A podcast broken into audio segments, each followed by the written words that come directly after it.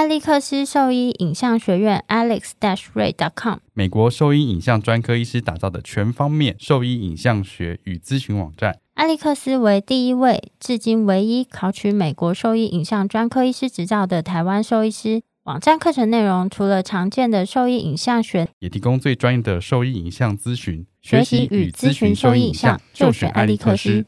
你现在给毛孩的驱虫真的够缜密了吗？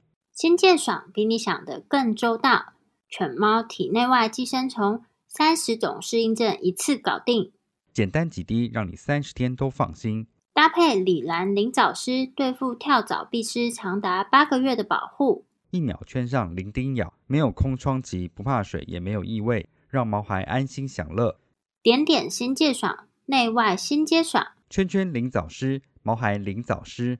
让狗狗、猫猫的防虫新生活可圈可点。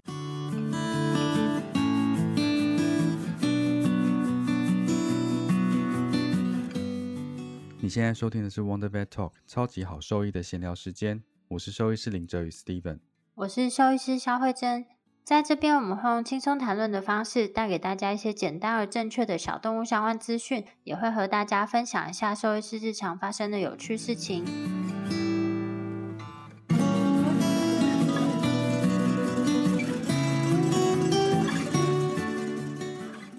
好好的讲，你为什么要打断我？不是因为你刚刚消失了，我以为你又忘记了。你现在的坡形跟我的坡形大小差不多，哎，刚刚我看到的一直都是这样啊。没有，我刚刚看到你的坡形就很乱，然后是声音超级小。那现在两边坡形是差不多。哎，你以前有背诗词吗？国小诗词，我们小时候有背成语吧？有一本成语书，只有成语对不对？主要是成语，但在更小的时候有背唐诗三百首啊。我好像以前没有被逼着要背这些东西，我印象其实有点模糊。然后我儿子现在小三，要背蛮多的诗词，哎，这些东西他们根本不可能理解啊。小时候就是硬背吧。对啊，我就记得我以前在念这一类的东西的时候，都是用自己的想象它的意思，然后去整个串起来，再把它默出来，考试再默出来。但是其实那时候根本不知道它什么意思，好像是到国中比较会知道这个词到底在讲什么东西，是吗？我不知道，但是因为我原本就是对国文或是像这样子的内容很有兴趣，所以我本来就会阅读蛮多这些东西，而且我以前兴趣也会看《古文观止》啊。你好，是不是有点？那不是考试前才看的吗？没有啊，它里面就会有很多解释啊，你就会觉得很有趣。而且唐诗三百首，就是诗词，其实里面的意涵很多哎。那你有背过什么《岁暮归南山》吗？然后它是孟浩然的诗，现在根本记不起来，好不好？那我念给你听，因为他刚在背这一阙词，不知道什么词吗？他是说：“北阙修上书，南山归壁庐，不才明主气。”多病故人疏，白发催年老。金阳逼岁除，永怀愁不寐。松月夜窗虚。这个有背过吗？你儿子多大？我儿子在三年级啊。然后我老婆刚刚就在解释这个词，就中间讲的是什么意思。我就想说，他怎么可能懂？他连那个字怎么写都不知道，怎么可能记得这个字到底是什么意思？然后他整个背出来，怎么这么困难？然后我就边听他在念这个词，然后一边听我老婆这是诗吧？我就想说，这是诗，为什么那么小？这是诗，这是诗。哦，这是诗。我觉得 好烦哦！我刚刚一直跟你讲，你都不理我。对不起，这程度是有多差？没有。然后这个诗嘛，然后我就听他在念这个诗，然后我老婆在解释这这个诗的意思，就想说为什么要叫一个小三的学生去念这个东西？因为它里面讲的东西他根本不可能理解。因为我就觉得这里面，你知道前面四句啊，就是说不用再去朝上上书了，然后已经归乡在一个草屋里面居住。是因为我的才能很差，所以明君他不想再用我了。然后我身体有很多病故，所以有人都把我疏远这样子。然后就想说，以前真的是就写这些，其实是有点像我们在写抱怨文，不是吗？就是很文言的抱怨文，讲的又不敢讲的很明白。他说不才民主气，就是他要先 说他的的君王其实是很英明的，是我自己不好，所以他已经不想用，他不用我是因为我不好，不是他没眼光。然后朋友都疏远我，不是因为我没有受到重用，不是因为我没钱，是因为我有身体不好，我身体有病，所以大家就疏远我这样子，用一个很委婉的方式在抱怨自己的人生。这个对小三来讲，我觉得的确是蛮难理解的，超难的。我觉得小学最多使用的是那个吧，成语。我觉得成语很好理解啊，而且它使用的是什么意思，然后跟应用就可以了。它这个超级难的，就是就算是我去念的话，我也不一定可以讲得非常 好。只是想说，像以前到现在都是这样子，就很难，好像可以非常的直接讲出一些事情，都必须要委婉的去讨论，然后抒发一些自己的观念。其实我们现在在做的也是这样的事情。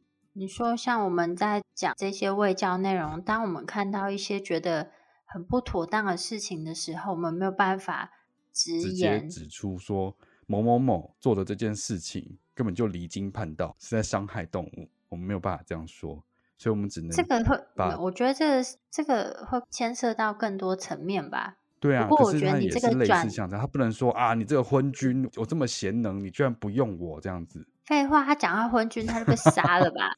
对啊，所以就不能这样说嘛。那我们也是一样，我们不能这样说啊。我们要维持群体的和谐。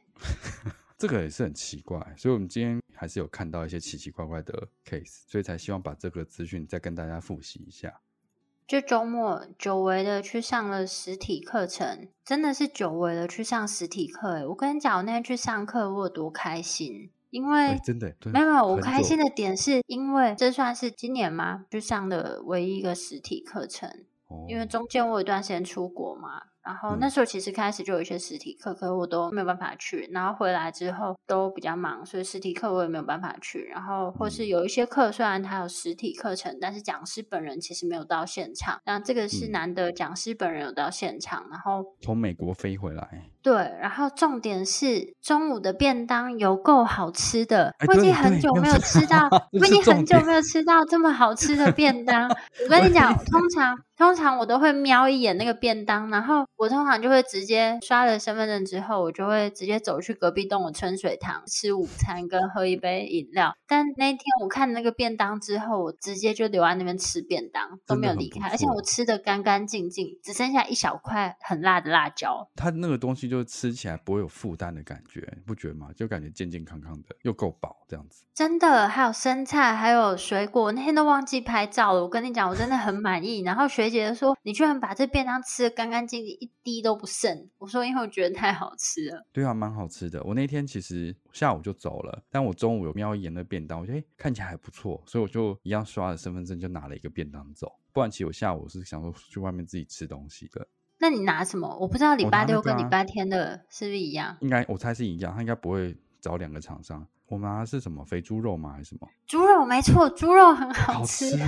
所以你是拿猪肉是不是？我是拿猪肉。对，我觉得那个好吃，所以我拿的是一样的。一样的，我觉得便当有够美味，我真的好在家也是把它吃的干干净净的。我忘记叫什么，是不是主妇什么啊？我不知道，那天忙着吃，我忘记拍照，可能要写信问一下理事长，那个便当是什么？你要讲一点正事哦。好啦，介绍便当。这几年啊，陆续有不论是学长姐，或是同学，或是学弟妹，就是在国外取得各个不同专科医师的执照。然后以往我们在某一些主题，可能都只能找国外的讲师来演讲。通常找外国讲师来演讲的话，所以会觉得有一点点可惜，是因为在研讨会的时候，就会有一半的时间要翻译。你等于去上了两天课，但是内容已经算是蛮多，但是。还是会觉得，如果都是用同一个语言的话，你可能可以得到更多的内容。刚好这几年有这些专科医师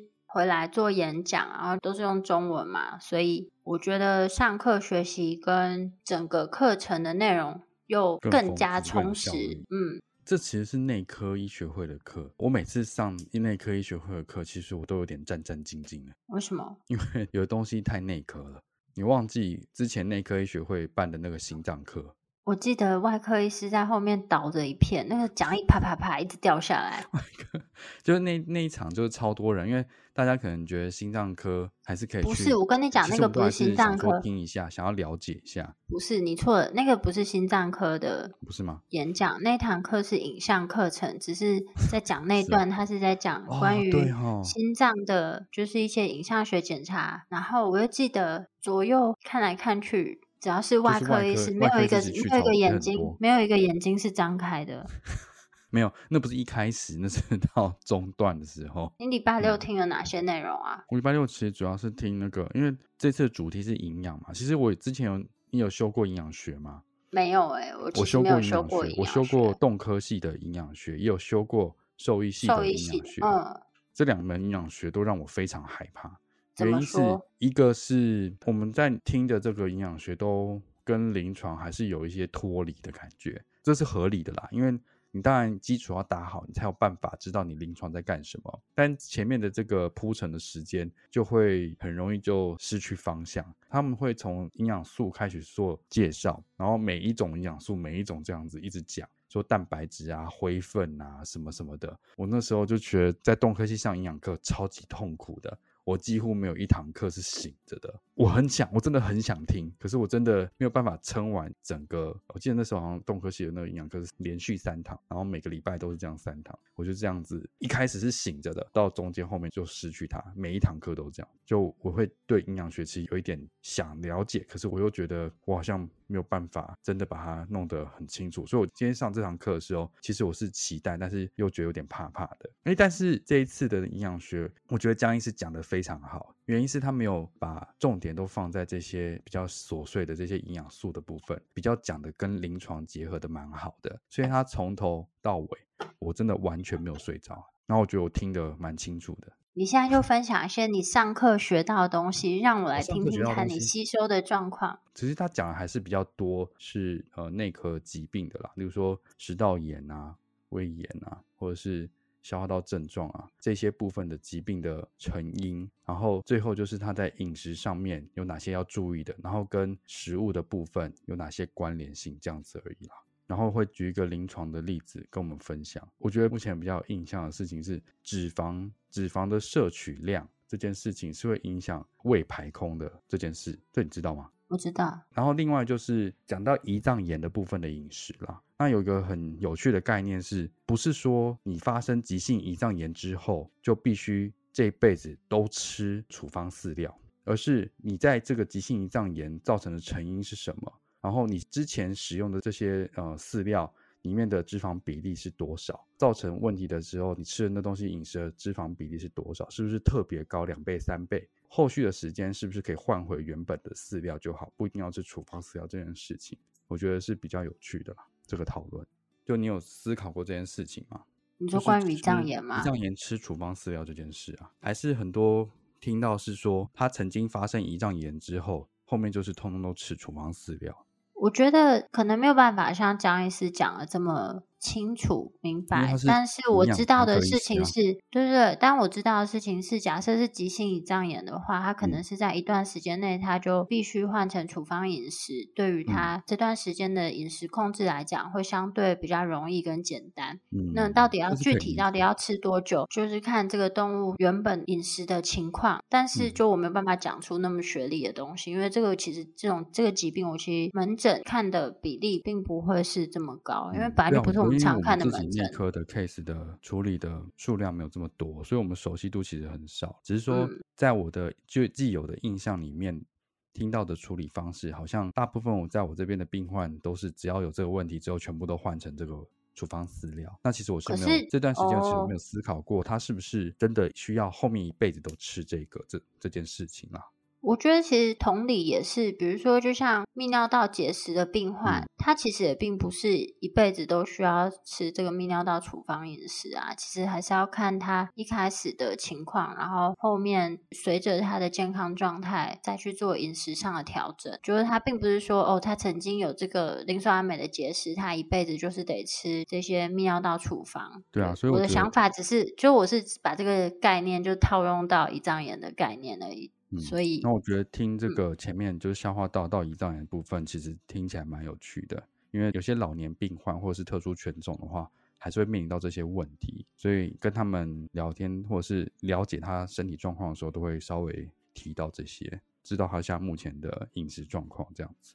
那你上的那个部分呢？我上的内容的话，是我们比较常听到的一些东西。比起来，因为我礼拜六没有办法去上嘛，然后礼拜天的内容主要是肠胃道疾病的饮食控制，就是饮食上有什么样的建议？那它其实就是把肠胃道的一些生理功能，还有它们的构造，就在介绍了一下。那也是在介绍，比如说常见的 IBD 啊，它的饮食上到底是。做什么样的选择？那有哪些重点？然后另外一个很大的主题就是为什么不要吃生食？生食的隐忧在哪边？然后这个好像就大家都想听这个。我觉得就是就很多观念，就通常我们就会跟家长建议说不要吃生食。那我们比较常能够讲出来，就是哦，吃生食的话，就是它可能有钙磷比的问题，然后或是它的生食它在处理或是保存的过程，它比较容易会有这个就是细菌性感染的情况。有些厂商它就会出来。反击说，那他现在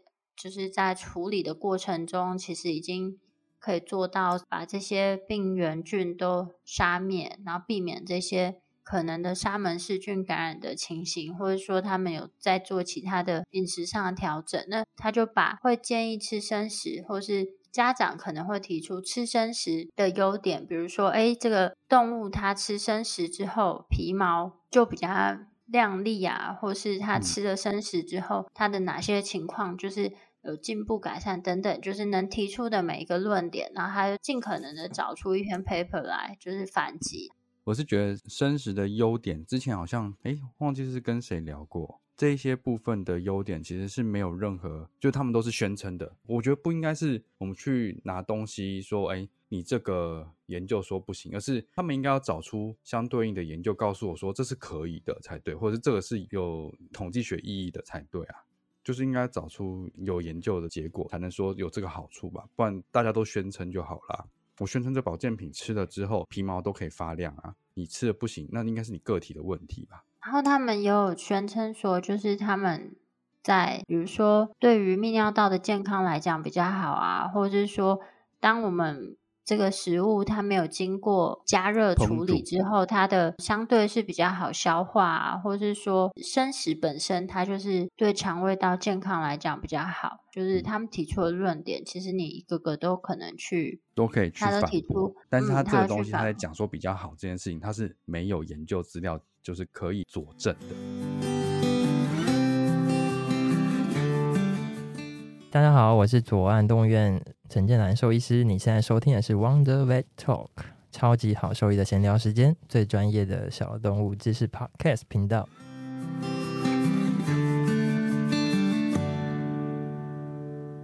哦，其实我要讲两个事情啦，就跟刚刚讲那些东西都不太相关，不是很专业的东西，但我其实非常在意。第一件事情就是，其实那天的专业课程结束之后，后面还有大约。接近两小时的法规课程，那我其实法规的学分都已经满了，但那天的讲课医师就是访谈过的吴静安医师，没错，我们应该称呼他为吴静安纪正。纪正，其实我不太懂他们的职称哎，我也不太懂哎，反正目前他的职称就是这个纪正。嗯，哎，你知道吗？就是有去听这个课程的学妹，她说营养学很精彩，后面的法规也不会逊色哦。啊，我是觉得法规超级棒的啊！对啊，我其实根本就不缺学分。逊色哦，什么不逊色？我觉得是超级精彩。吴静安记正讲的，就是应该很精彩吧。就是因为他讲，所以我觉得特别留下来听。你知道后来后面留下来人超少的，但是每一个人超级可惜的。我跟你讲，我从来没有听过这么精彩的法规研哦。有啦，另外一个就是黄威翔助理教授他讲的动物法医的，那也是法规课程哦。那就是也是礼拜天吗？不是不是，他之前是办在他们是办在动物园吧？就是前上个月。精彩嗯，但那个我是没有办法去。然后这次的课程呢，我觉得就是他一样是再度提到了关于在一些动物受虐的案件啊，那他是用什么样的方式让这些虐待动物的人最后得到法律上的制裁跟惩罚，在过程中面临到什么样的问题以及法规上面有哪些案例，然后就跟我们分享。然后我觉得这个是还蛮重要，就之前他在我们的那个访谈中有跟我们分享。过的一些案例的故事，但是我们那时候是没有看到照片。那我觉得当天有在看到照片，那个感觉是很震撼啊！你就会觉得怎么会有人这么恶劣、这么坏？然后我觉得他提到一个很大的重点是说，今天就是根据动物保护法，这些不当饲养动物的这些人，或是虐待动物的这些人，他们第一线像这种。动保处的人员，他们看到或是稽查到这样子的案件的时候，那最后要移送嘛？但是通常法官或者检察官，他们假使本身是没有饲养动物的人，有时候就是他们就会采信。这些人的说法，比如说，你记得他有跟我们分享，他那时候在花莲工作的时候，有两只狗狗，就是是有点像是不当饲养。他到的时候，有一只狗狗已经死掉，另一只狗狗身上是爬满鼻屎。然后那时候他们要把它就是移送，看有没有机会让它得到应有的惩罚的时候。那个饲养人是说有啊，我都有喂它吃饭啊，就是我喂它是三天吃两餐。但我们听来这到底是什么荒谬的话？但是对于当时审理这个案件的人员来讲，他可能因为他也没有养过动物，他们就觉得那他其实是有要好好对这个动物，只是他不清楚到底一天要喂几餐，所以才导致了这样子的事情发生。所以他是说那个案件应该是最后是被判无罪。好可恶哦！那最后审判的人跟第一线在接受到案件或者做这些案件记录的人，就是其实在对于动物饲养这件事情上就有蛮大的落差。落差。嗯，然后所以。他们他说，现在至少双北地区，就是像动保处，像他们这样子的动物救援队的人去，嗯，他们就知道在第一时间要记录哪一些东西啊，然后尽可能就把这个犯罪人他可以被判刑的证据有利的点，就是提出来讲。才不会，因为你知道，就是一个法官，他可能每天要审理案件这么多啊。当他要处理其他更重大的案件，比如说什么强暴啊，或是枪械啊，或者毒品之类的，那比起来，你这个就是死了一只狗狗，好像对他们来讲。这种犯罪的程度，这个死了一只狗狗，相对好像是很轻，他们可能就会想说，那就是赶快处理完。如果对这个法官又是没有饲养动物的人的话，所以他就讲说，他们现在到底在哪些地方会做哪些点去协助做前线的这些记录。然后我觉得整个过程毫无冷场。每个人眼睛都瞪得亮亮的，不是因为这是平常真的在临床兽医师很很难遇得到的。其实这些事情都一直发生在我们身边，只是我们不知道。然后包含那个，我觉得还有一个，比如说，假设你是开车驾驶，呃，就是开车啊，在路上，如果说。有那个狗狗，就是饲养的家犬，它是没有牵牵绳，它突然冲到道路上，这狗狗被撞死。其实这个饲养人，就是饲主本身，他是需要接受罚款，因为他其实就是没有好好的照顾好这些动物。因为你带它到外面，其实就是应该要上牵绳，嗯之类。然后到底他会从哪些点去切入啊？我觉得就蛮不错，我就分享很多这些内容。就你必须要熟这个法规，你才知道有哪些点是需要注意的。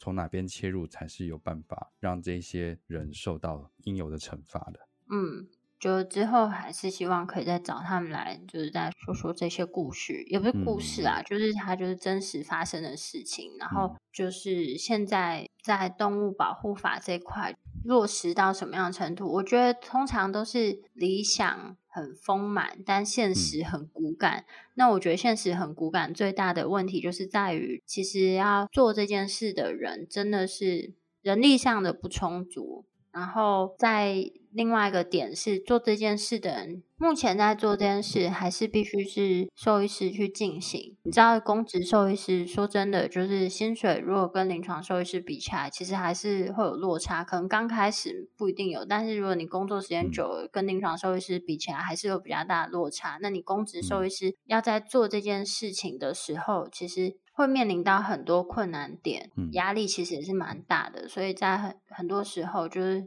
公职兽医师就是。不会转往小动物临床或者其他临床，就是继续进行兽医师这个工作，所以这个地方永远都是人手不足。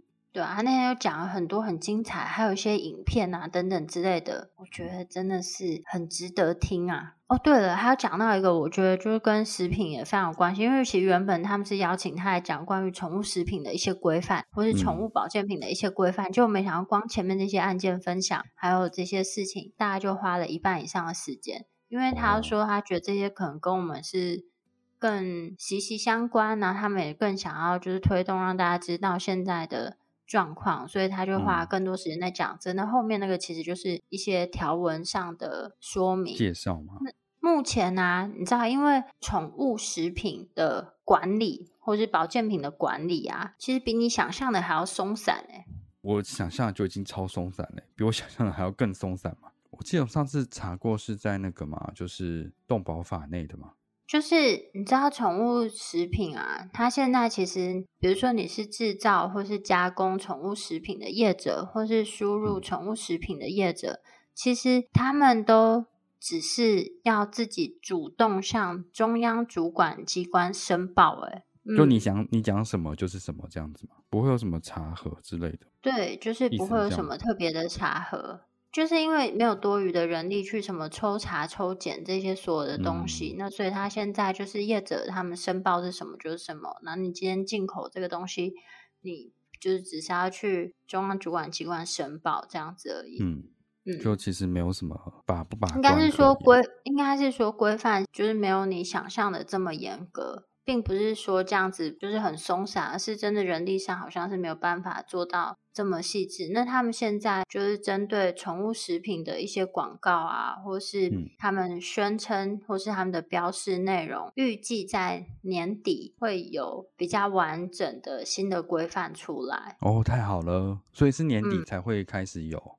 其实现在就有，但他们决定把内容就是再弄得更完善一点，然后在年底应该会有新的资讯，所以我想说之后可能可以邀请他们再来说明一下这件事情，因为好，我觉得我觉得我们讲，我觉得这个就是很多其实人的保健品其实就有规范，所以有时候来看那广告的时候，他就很会去规避这个，就是他不会特别讲说吃了之后会怎样，他就是说啊，使用之后我现在都可以跑步了之类的。他没有宣称疗效啊，他只是说吃了之后他可以开始跑步，就一些对啊他们其实都会蛮会找一些漏洞，然后对啊，所以在如果连人的都是这样子的话，宠物的那些宣传的字样，他们是更肆无忌惮的去写啊。有的你看那个哇塞，什么都有哎，就是一百多种病吃这个都可以哎。对啊，这也太荒谬了吧！超级荒谬的。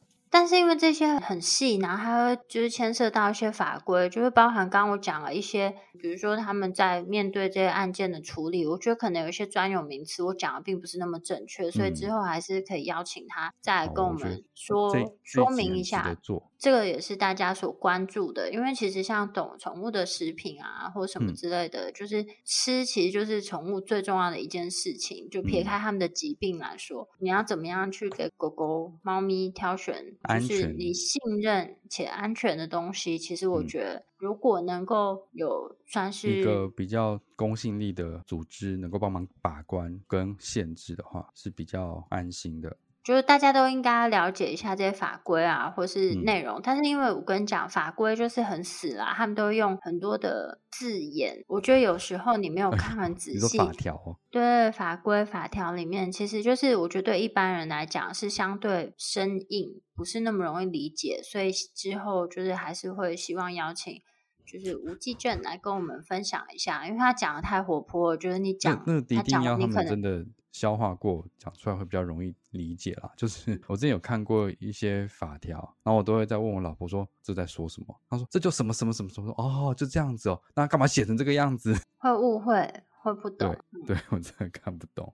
然后这样子的话，所以他之后应该会有比较多的方式帮助我们或者是主人去辨识，说像这样子的保健食品是不是有符合规范，或者是可以购买这样子吗？不然现在其实可以购买，应该是没办法啦，因为这哪有办法去做到这么细？但是至少他会跟你讲说哪些标示应该有，哪些就是他可能是有一些规避的状况，那就让民众是比较容易知道。像这种以后就可以比较避免上那种自己分装的啊，或者是什么自制的那种草药啊，不知道到底有没有效果那种也拿出来，就是当宣称疗效在卖这样子，那种应该就是不行的吧。那种不管怎样都是不行的，啊但是我觉得这种是那种就是摆明了出来要骗人啊，完全是夸大不实。但是我觉得那个，我觉得一般人是相对比较容易区分一点，但如果是更狡猾，就是在一些小地方，比如说什么 FDA 认证写的写的，对啊，写的这种模糊不清 的状况，大家有时候就一下就会被唬得一愣一愣的啊，所以。我觉得就是我们可以用更简单的方式去吸收到这些东西。然后我要讲一个无聊的废话，就我那天跟我先生去吃海产，然后呢，海产对，就是去吃海产海鲜海鲜对，去海鲜餐厅吃饭，就是那种渔港旁边的海鲜餐厅。然后就在吃蛤蜊汤的时候，吃到珍珠，不是我居然捞到一只海兽胃线虫，哎。而且我非常确定那不是，我非常确定那只不是布拉希。你怎么知道？我跟你讲，我确定，因为它没有那个布拉希的眼睛，而且我当下就吓坏了，因为我先生说那里面又有僵尸啊，又有什么的，你怎么知道？僵尸啊？不是，因为僵尸的尾巴不会尖尖的。靠，真的假的？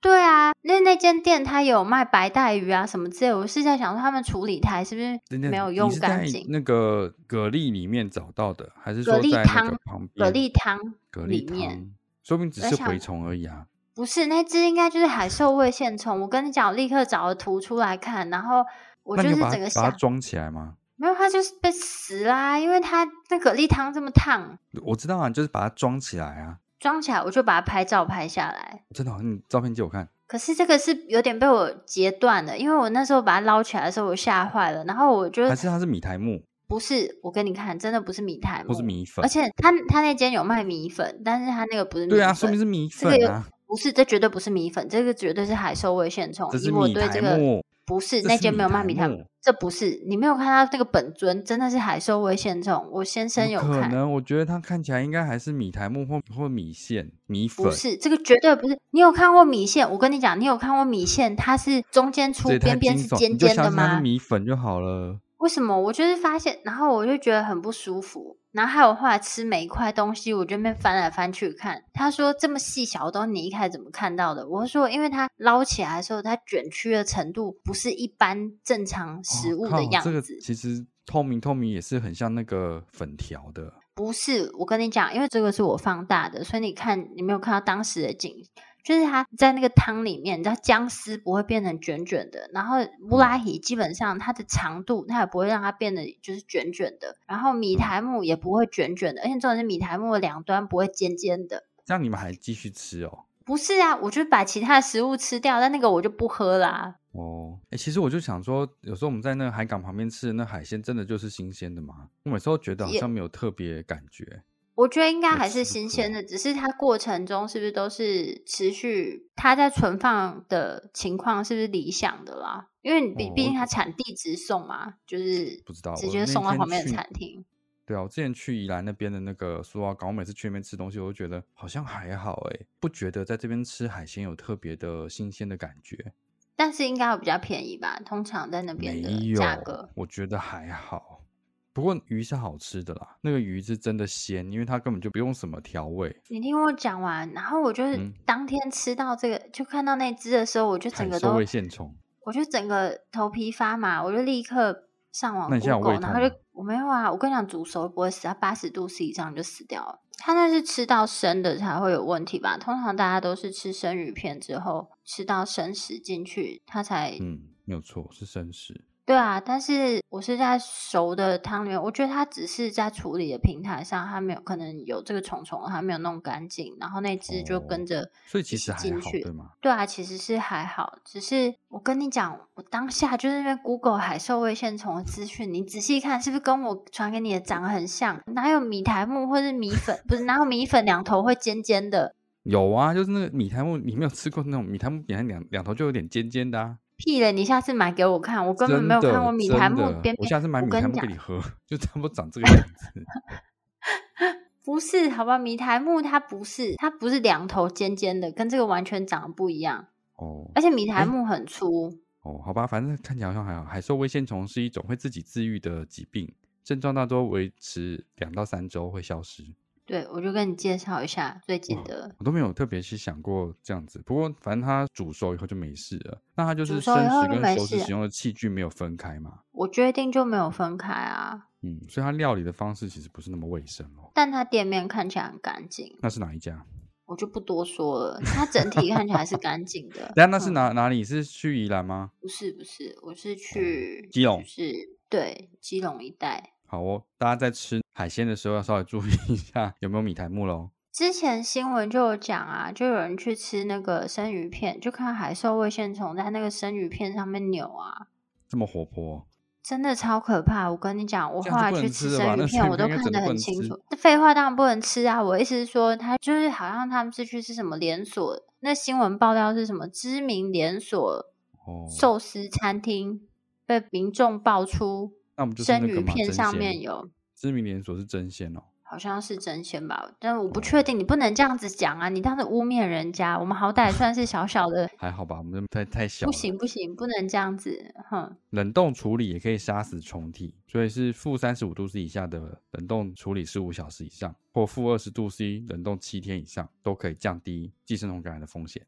就表示他那个处理是没有 照这个规范来做，才会这样子。不然，他生鱼片是这样做是 OK 的，理论上应该是，嗯，好吧，暂时不要吃生鱼片喽，很可怕哎，是不是？嗯，定点喂养流浪狗，然后这些流浪狗就是让原本在那个栖息地的野生动物受到伤害嘛？受到伤害这件事情，我看到蛮多兽医师就是其实都有在呼吁这件事啊，就是你就是定点喂养或是。定时去喂养，但你又不把它带回家，然后在那边把这些野生动物杀掉，然后在那边讲说：“哦，这个就是野外啊，物竞天择啊，什么之类的。”不是啊，明明就是因为你 喂养这件事情，才破坏了这个地方原有该有的生态，好不好？然后就是说。就只只喂养，但是不善尽其他的照护，我觉得这是一个很不可取的事情。这就跟就是跟邻居在喂鸽子是一样的。没错，我觉得就跟邻居污染，